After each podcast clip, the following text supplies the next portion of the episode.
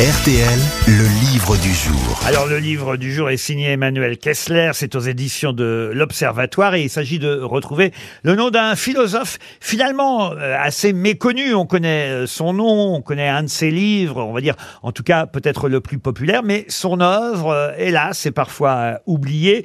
Et évidemment, Monsieur Kessler nous raconte dans sa biographie tous les moments importants euh, du parcours de ce philosophe euh, français, euh, décédé au soir du 3 janvier 1941. Et euh, on a d'ailleurs ces dernières paroles qui sont euh, au fond assez euh, étonnantes parce qu'il prononça ces derniers mots. Messieurs, il est 5 heures, le cours est terminé. De qui s'agit-il? Alain? Alain, non. Henri Bergson? Henri Bergson. Excellente réponse de Florian Gazan. On n'a pas eu le temps de réfléchir. Bonjour, monsieur Kessler. Bonjour Laurent Ruquier. Il a vraiment prononcé cette phrase. On a toujours un doute sur les derniers mots, évidemment. A raison d'avoir un doute, mais il y a plusieurs témoignages quand même, parce qu'il y avait un petit entourage de gens qui étaient autour de lui euh, au moment de ces derniers instants, la dernière nuit. Donc euh, c'est possible. Voilà, on dit au dernier moment, il se croyait au Collège de France, qui était la grande époque de la gloire de Bergson, où il y avait des des foules. C'était une rockstar entre 1900 et 1914 quand on venait assister au cours de Bergson au, au Collège de France. C'était un, un événement comme quand on assiste aujourd'hui euh, au concert euh, d'une rockstar. Ouais. Alors, faut dire qu'il n'était pas forcément en bonne santé déjà à ce moment-là et qu'il avait attrapé froid de façon terrible, au fond, parce que vous nous le rappelez, euh, c'est un fait euh, marquant. Il avait quitté euh, son lit euh, ce jour-là, vêtu d'une robe de chambre et de pantoufles, appuyé au bras de son valet de chambre pour aller faire la queue, pour se faire déclarer, hein, on est en 1941, pour aller se faire déclarer comme juif au commissariat du 16e arrondissement. Et c'est en cette circonstance, euh, au fond, qu'il aurait attrapé euh, froid, contracté, vous l'écrivez, la congestion qui provoqua son décès.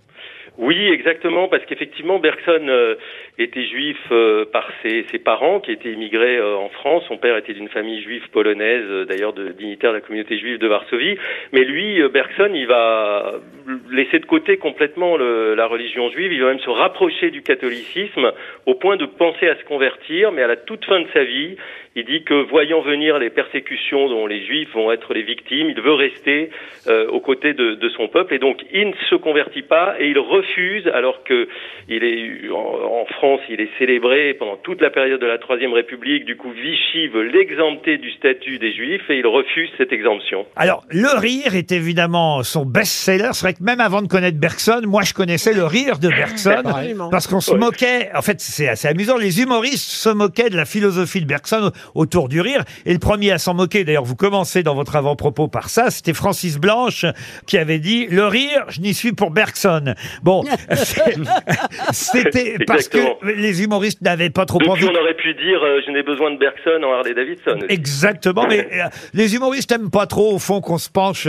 et qu'on analyse trop l'humour. Mais lui avait fait euh, une conférence, il avait 25 ans, euh, il était professeur à Clermont-Ferrand, vous dites, une première conférence publique en 1884 consacrée au rire. Le paradoxe, c'est que c'est pas un livre extrêmement drôle, mais extrêmement instructif, qui a eu beaucoup de succès. Il y a eu énormément de traductions. Ça a été effectivement connu dans le monde entier. Il explique le rire, c'est du mécanique plaqué sur du vivant. Ça veut dire que c'est d'abord l'homme qui marche dans la rue et qui trébuche et ça nous fait rire. Voilà, c'est le corps qui qui raidit, qui devient machine et ça provoque le rire. Qu'est-ce qu'il y a derrière? C'est que l'idée que le rire, d'ailleurs, vo- votre histoire sur les noms m'a beaucoup fait rire parce que c'est l'idée de la contradiction. C'est ça qui déclenche le rire. Quand on met ensemble des choses qui Le vont pas naturellement ensemble. Oui. Pourquoi il est un peu plus oublié aujourd'hui?